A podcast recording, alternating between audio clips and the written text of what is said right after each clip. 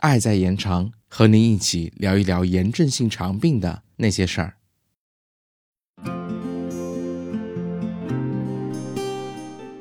Hello，欢迎回到 CCCF 小广播，我们继续聊一聊疫苗接种的问题。本期我们关注一类特殊人群——妊娠期女性 IBD 患者的疫苗接种。妊娠期女性本身有其特殊性，使用活疫苗对胎儿的安全性还不明确。一般来说，如果需要接种疫苗，必须要在医生指导下进行。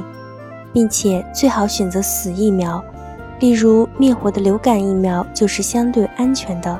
接种后产生的免疫球蛋白就是一种发挥预防作用的物质，也可通过胎盘传递给胎儿，保持六个月的保护性。那么，炎症性肠病女性患者妊娠期间药物的使用，对新生儿免疫接种又有什么影响呢？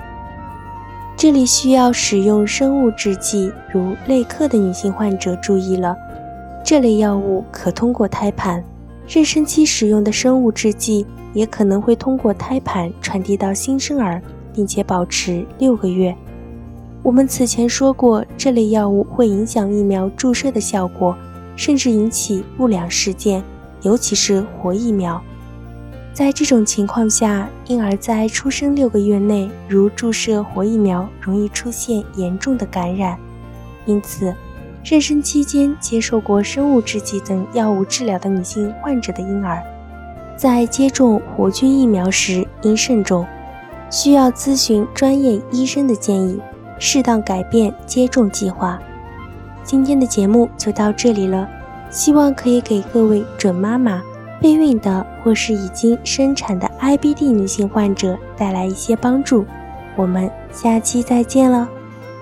本期播音：小柯，本期剪辑：lemon 酱。